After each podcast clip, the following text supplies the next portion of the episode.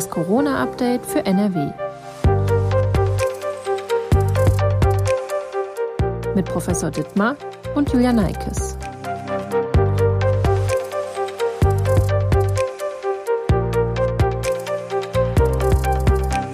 Hallo und herzlich willkommen zu einer weiteren Podcast-Folge von Das Corona-Update für NRW.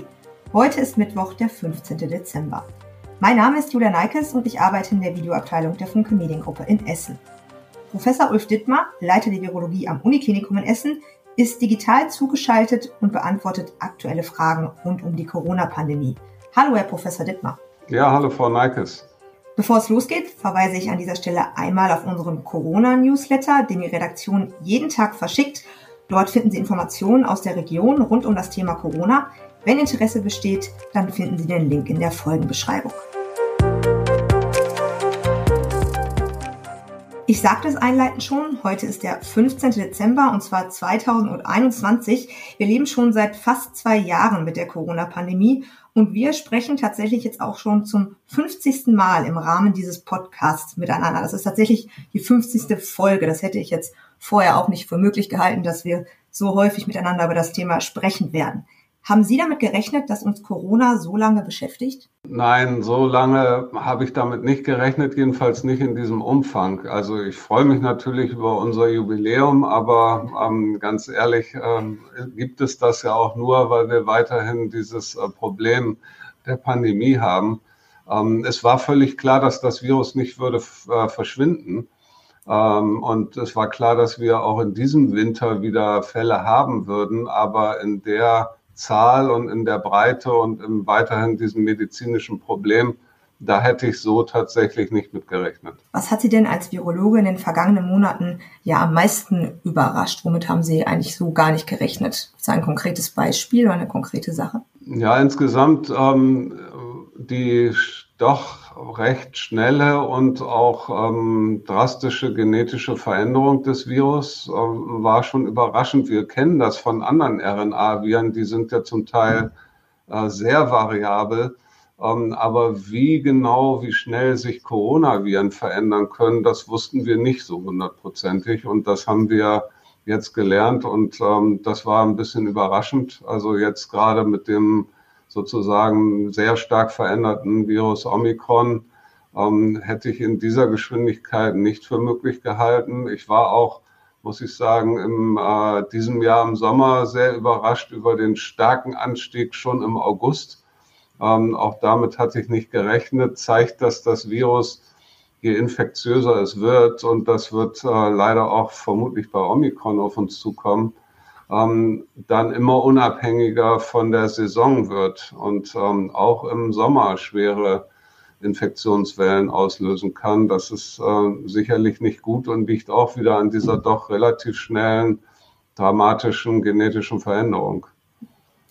Über die äh, Corona-Variante Omikron sprechen wir gleich auch nochmal. Zunächst würde ich ganz gerne kurz einen Blick auf das aktuelle Infektionsgeschehen äh, werfen. Vielleicht gibt das ja ein bisschen Hoffnung. Das scheint sich ein bisschen abzuschwächen. Ich gebe einmal die Zahlen durch. Die 7-Tage-Inzidenz liegt in NRW am 15. Dezember bei 255,4. In der vergangenen Woche lag dieser Wert bei 290. Auch deutschlandweit ist dieser Wert zurückgegangen und liegt wieder deutlich unter 400. Das war ja auch mehrere Wochen anders. Unter Berücksichtigung der Infektionszahlen und der Situation in den Krankenhäusern sehen Sie in dem aktuellen Infektionsgeschehen eine Trendwende für Nordrhein-Westfalen und auch für Deutschland? Ja, wir haben eine momentane Stabilisierung und leichte Trendwende. Ähm, wir hoffen natürlich alle, dass sie anhaltender ist, aber es kommen jetzt zwei Ereignisse, die das auch wieder ändern könnten. Das ist einmal Weihnachten. Wir wissen, dass ähm, Weihnachten in Deutschland immer Viren, Viren verbreitet werden. Das wussten wir schon lange vor Corona. Es ist immer der Start der Grippesaison zum Beispiel. Und nicht umsonst liegt die Grippesaison in den USA deutlich früher, äh, weil nämlich sich die Familien alle ähm, zu Thanksgiving treffen und das ist schon Anfang Dezember. Deswegen startet die Grippesaison in Amerika einen Monat früher als in Deutschland. Und äh, ich hoffe, dass wir nicht einen ähnlichen Effekt jetzt Weihnachten mit Corona erleben. Und dann das zweite ist wieder Omikron. Auch da wissen wir nicht, wie das die Infektionszahlen beeinflusst. Ansonsten können wir sehen, dass tatsächlich, ich glaube, ein großer Teil von dem, was wir jetzt sehen, ist die Boosterimpfung. Ähm, da gab es sogar vorher schon Berechnungen zu, dass wenn ähm, mehr als 20 Prozent der deutschen Bevölkerung geboostert sind, ähm, dass wir dann einen Rückgang der Inzidenzen sehen werden. Äh, genau das ist eingetreten. Sicherlich die anderen Maßnahmen, die jetzt ähm, dann wirklich umgesetzt werden, wie 2G, äh, führen natürlich auch dazu, dass es weniger Infektionen gibt. Aber ich glaube, der wichtigste Punkt ist tatsächlich die Boosterimpfung. Sie haben gerade äh, Omikron angesprochen. Die Variante wurde ja zunächst in, zuerst in Südafrika entdeckt und beschäftigt weiterhin die Wissenschaft und auch äh, steht auch im Fokus der Berichterstattung. Was wissen wir denn aktuell über diese Variante und was wissen wir vielleicht auch immer noch nicht? Ja, wir wissen schon einiges mehr als ähm, in der letzten Woche zum Beispiel ist einiges an Informationen dazugekommen und ähm, ich gehe jetzt mal die drei wichtigsten Punkte durch. Ähm, die erste Frage war ja, ist äh, Omikron noch infektiöser als Delta? Ähm, das ist die Voraussetzung, dass es Delta letztendlich verdrängt und ähm, weltweit einen Siegeszug antreten kann. Da ist leider die Aussage inzwischen relativ klar. Ja, es ist infektiöser noch als Delta. Es kann sich noch schneller ausbreiten. Und insofern werden wir das befürchten alle und das sehen wir ja schon in einigen Ländern, das gleiche erleben, was wir bei der Verdrängung von Alpha durch Delta erlebt haben, nämlich dass dieses Virus letztendlich irgendwann vorherrschen wird. Dann die zweite Frage, die sehr wichtig ist, ähm, geht dieses Virus besser einer Immunantwort aus dem Weg, die Genesene oder Geimpfte haben? Auch hier ist die Antwort relativ eindeutig jetzt und die Antwort ist leider auch ja. Wir sehen ganz eindeutig, das äh, ist eine Studie aus äh, Südafrika, dass Genesene, die von Delta-Infektionen genesen sind, ähm, sich deutlich häufiger mit Omikron infizieren können, als das wieder mit Delta der Fall ist. Also Genesene sind nicht mehr so gut geschützt wie vorher gegen dieses Virus. Und ich glaube, wir haben auch ähm, zumindest erste Hinweise, dass Geimpfte nicht so gut geschützt sind gegen eine Infektion.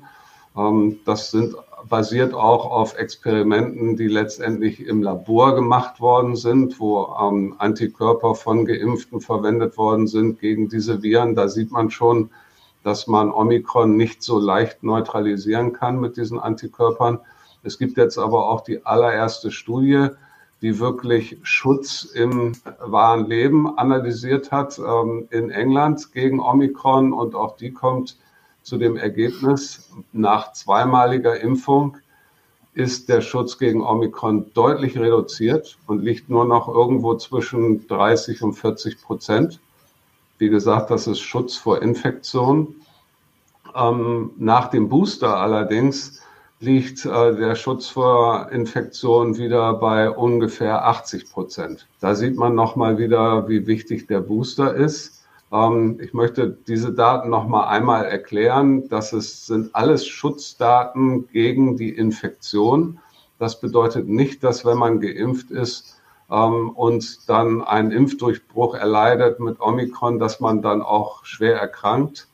Ähm, da gehen wir davon aus, und da gibt es auch Daten zu, erste Daten, dass auch wenn es häufiger zu Impfdurchbrüchen kommen wird mit Omikron, dass äh, es in der Regel bei geimpften Personen keine schweren Verläufe gibt. Ähm, also man ist weiterhin durch diese Impfung ähm, hervorragend gegen eine schwere Covid-19-Erkrankung geschützt ähm, allerdings eben nicht mehr so gut gegen die Infektion selber. Und da komme ich zum letzten Punkt, zum dritten Punkt. Ähm, wie pathogen ist dieses Virus? Pathogen bedeutet, wie stark macht es krank äh, Menschen, die damit infiziert werden.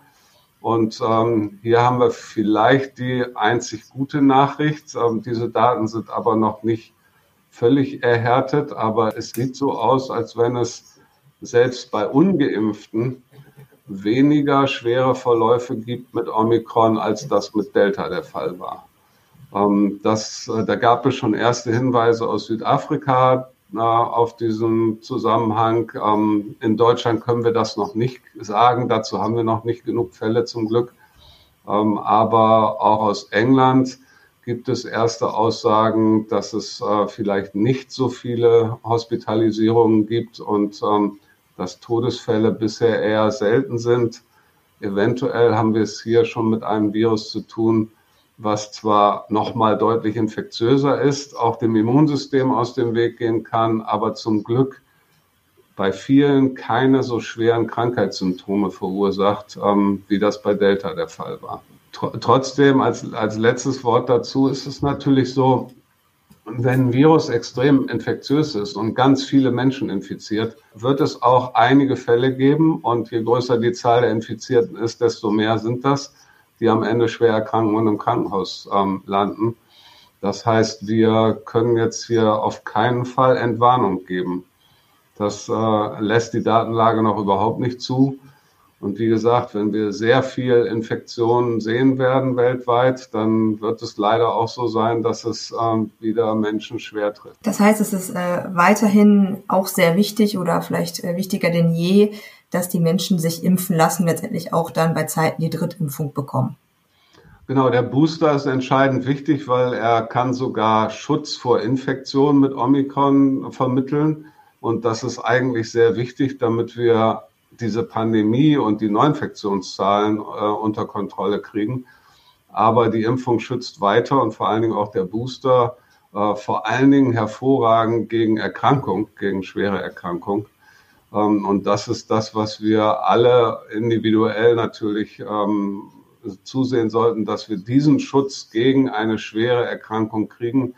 Denn ähm, jeder, der mal einen äh, Covid-19-Fall gesehen hat im schweren Verlauf, weiß, was für eine schreckliche Erkrankung das ist. Sie sagten ähm, gerade, dass die Variante auch infektiöser ist. Das bedeutet, dass sie sich auch über Aerosole, also über ähm, Tröpfchen verbreitet. Ähnlich wie Delta, nur dann noch extremer, dass man noch mehr aufpassen muss in Räumen zum Beispiel, wenn man mit vielen Leuten äh, eng zusammensitzt, sage ich jetzt mal.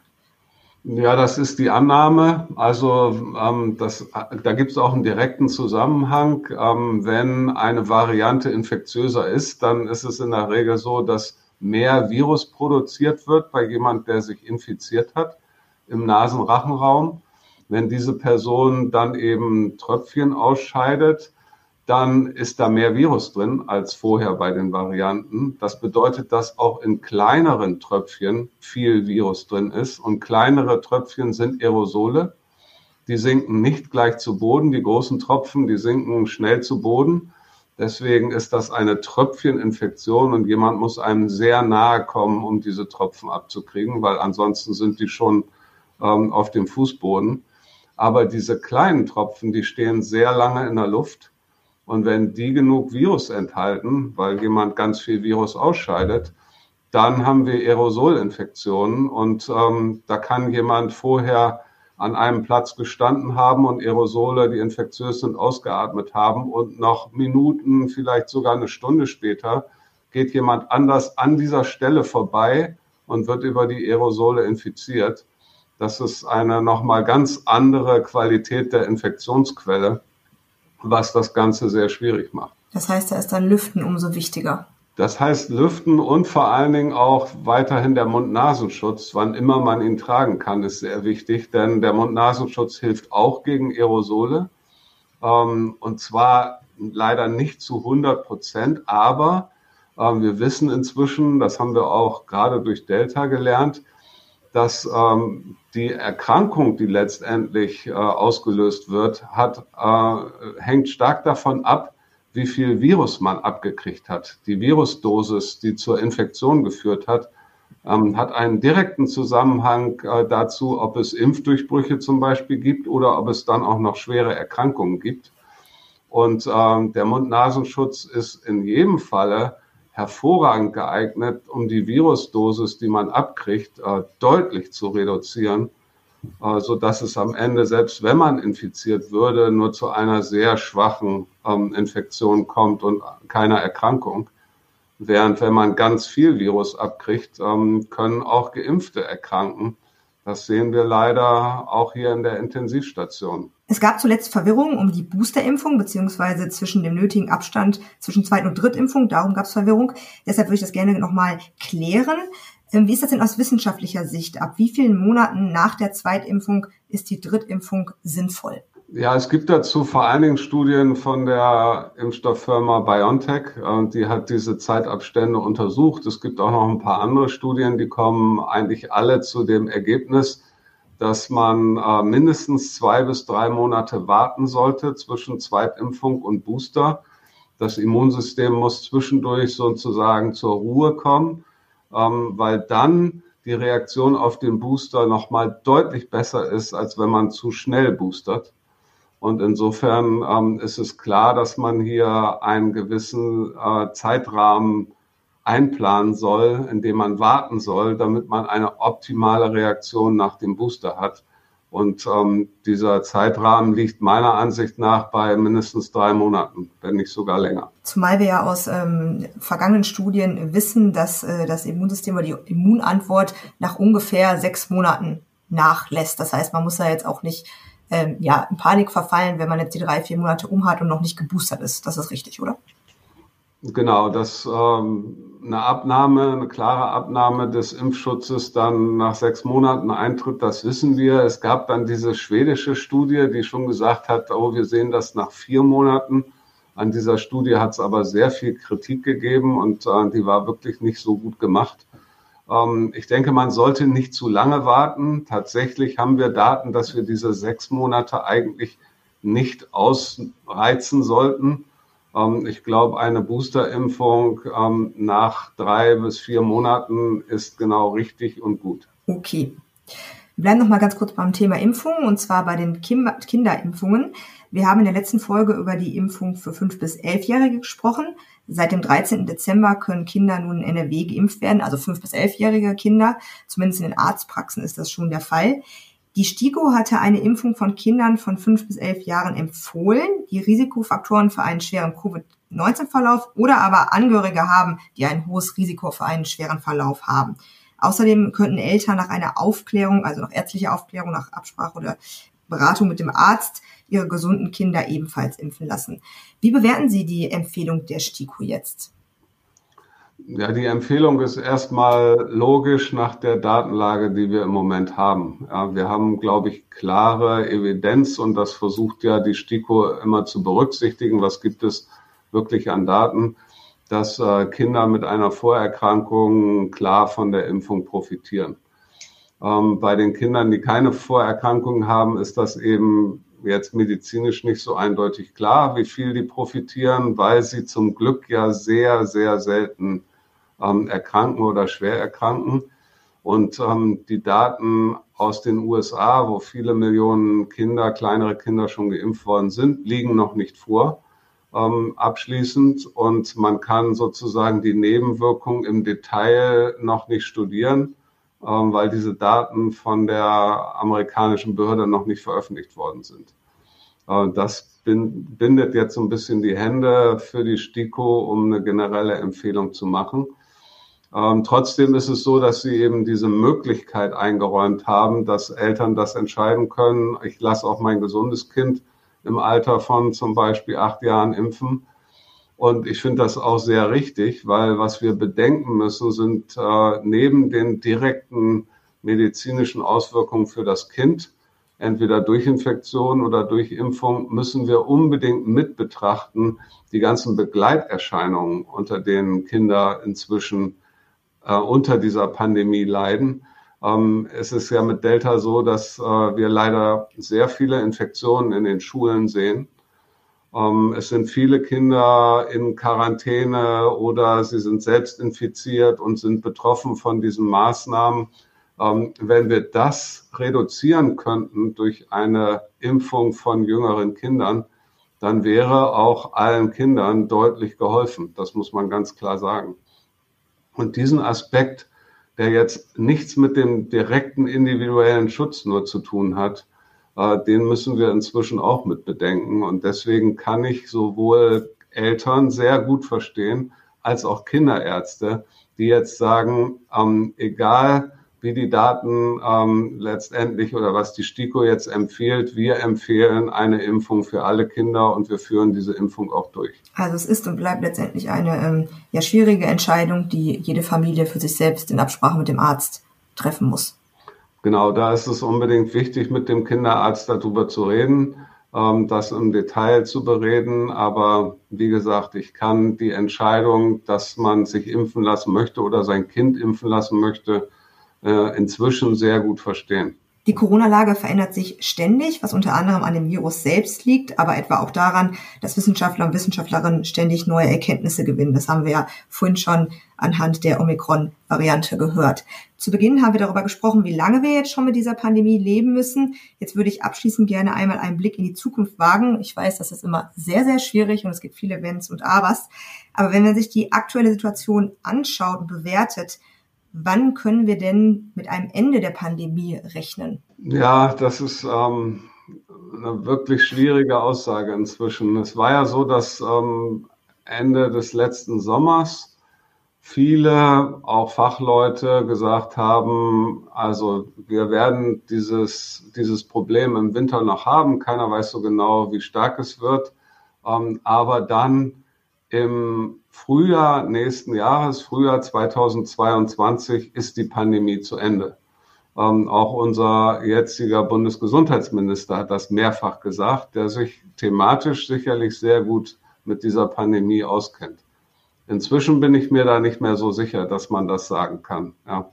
Ähm, wir sehen ständig neue Varianten. Wir sehen Varianten, die zumindestens der ähm, dem, der Impfantwort so aus dem Weg gehen können, dass sie weiterhin Infektionen verursachen. Zum Glück ähm, dann häufig kein medizinisches Problem mehr.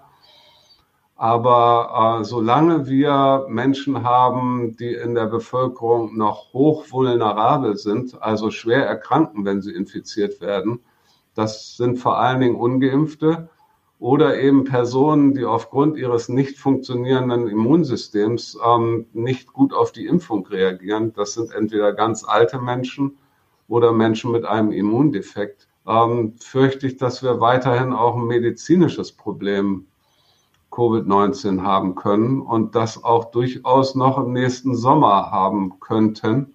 Ich hoffe es natürlich nicht. Ähm, aber ich kann es einfach nicht mehr ganz ausschließen. Ähm, auch ich habe dazu gelernt in dieser Pandemie. Ich habe Ende letzten Jahres auch gesagt, die Pandemie ist im Frühjahr 2020 spätestens vorbei. Ich bin mir da aber leider nicht mehr so sicher. Und äh, insofern wäre es wichtig, wenn sich möglichst viele Menschen bei uns impfen lassen würden. Das würde den Spielraum für das Virus verkleinern. Wir hätten immer noch diese Personen, die sich leider nicht gut schützen lassen können, nicht schützen können durch die Impfung. Da liegen meine Hoffnungen auf einem möglichst gut wirksamen Medikament.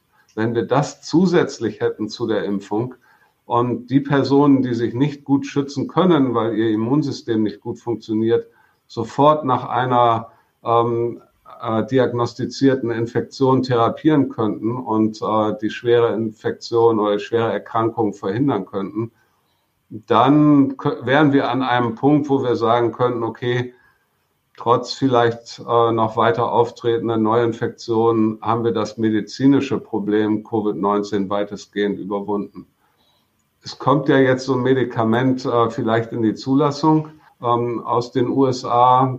Wenn das wirklich so funktioniert, wie die ersten klinischen Studien das äh, andeuten, dann bin ich hoffnungsvoller, dass wir tatsächlich im nächsten Sommer die Pandemie, was die Krankheit Covid-19 anbetrifft, weitestgehend überwunden haben könnten. Was ist das für ein Medikament? Das ist ein Medikament, was äh, die Virusvermehrung äh, unterbindet was ähm, oral aufgenommen werden kann. Das ist auch ein großer Vorteil. Also man kann das auch, man braucht das nicht im großen Krankenhaussetting, weil es keine Infusion ist, sondern auch der Hausarzt könnte es verschreiben oder ähm, auch in der Apotheke könnte es schnell genommen werden nach einem positiven Testergebnis. Und ähm, da, bisher nach den Studien verhindert das ähm, ungefähr 70 Prozent aller schweren Verläufe. Wenn also ein Großteil der Bevölkerung durch die Impfung vor schweren Verläufen geschützt ist und ähm, die Menschen, die sich nicht wirklich schützen können, dann weitestgehend durch dieses Medikament geschützt werden, falls sie sich infizieren sollten, ähm, dann würden wir wahrscheinlich nur noch wenig äh, Covid-19-Fälle sehen. Das heißt, dann würde auch selbst eine äh, Omikron-Variante, die sich schneller verbreitet als Delta, auch keinen großen Schaden mehr anrichten können. Genau, wenn ähm, da die Boosterimpfung oder vielleicht sogar eine angepasste Impfung äh, auf Omikron so hilft, dass die meisten Menschen eben nicht mehr erkranken. Ähm, es ist schon gezeigt worden, dass dieses Medikament von Pfizer äh, auch sehr gut gegen Omikron wirkt, ähm, also hier eingesetzt werden könnte. Ähm, und diese Kombination zusammen macht mir dann Hoffnung, dass wir die Pandemie im nächsten Jahr überwinden können. Okay, dann ähm, ja, hoffen wir auch mal, dass sich tatsächlich dann verfestigt, dass Omikron auch nicht äh, kranker macht als Delta oder sogar weniger krank macht, was ja auch schon mal ein riesiger, riesiger Vorteil dann letztendlich ist für uns und äh, dass äh, ja die Pandemie dann vielleicht doch schneller vorbei ist, als es äh, so scheint.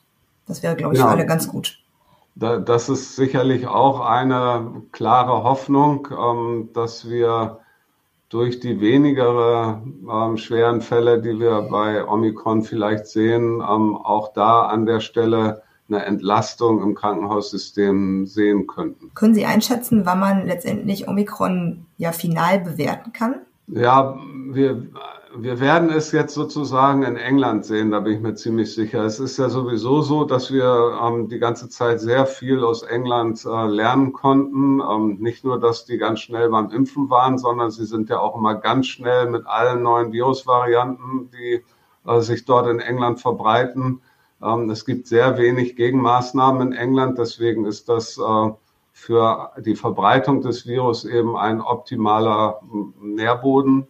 Ähm, und in England äh, sind die Zahlen ja schon, die Omikron-Fälle, ähm, rasant gestiegen. Sie verdoppeln sich, glaube ich, mehr als verdoppeln sich jede Woche. Das heißt, wir können das jetzt in England beobachten, ähm, was da genau passiert und was passiert, wenn Menschen, die geimpft sind, sich damit infizieren. Wir gehen sicher davon aus, dass die nicht schwer erkranken und was passiert, bei den ungeimpften Menschen, die sich damit infizieren, weil davon gibt es auch in England noch relativ viele. Ähm, wir werden diese Erfahrung, also bevor wir sie selber machen in Deutschland, äh, ziemlich sicher aus England ablesen können. Okay, und dann können wir hoffentlich äh, ja unsere Schlüsse daraus ziehen und sind äh, gewappnet. Vielen Dank, dass Sie sich die Zeit genommen haben und die Fragen beantwortet haben. Ja, sehr gerne. Wir sind dann äh, nächste Woche Freitag mit einer neuen Folge von das Corona-Update für NRW wieder für Sie da. Das ist dann die letzte Folge für dieses Jahr. Wenn Sie Fragen rund um das Thema Corona haben, dann senden Sie uns doch gerne eine Mail an coronafragen.funkemedia.de. Bis nächste Woche. Tschüss. Ja, tschüss.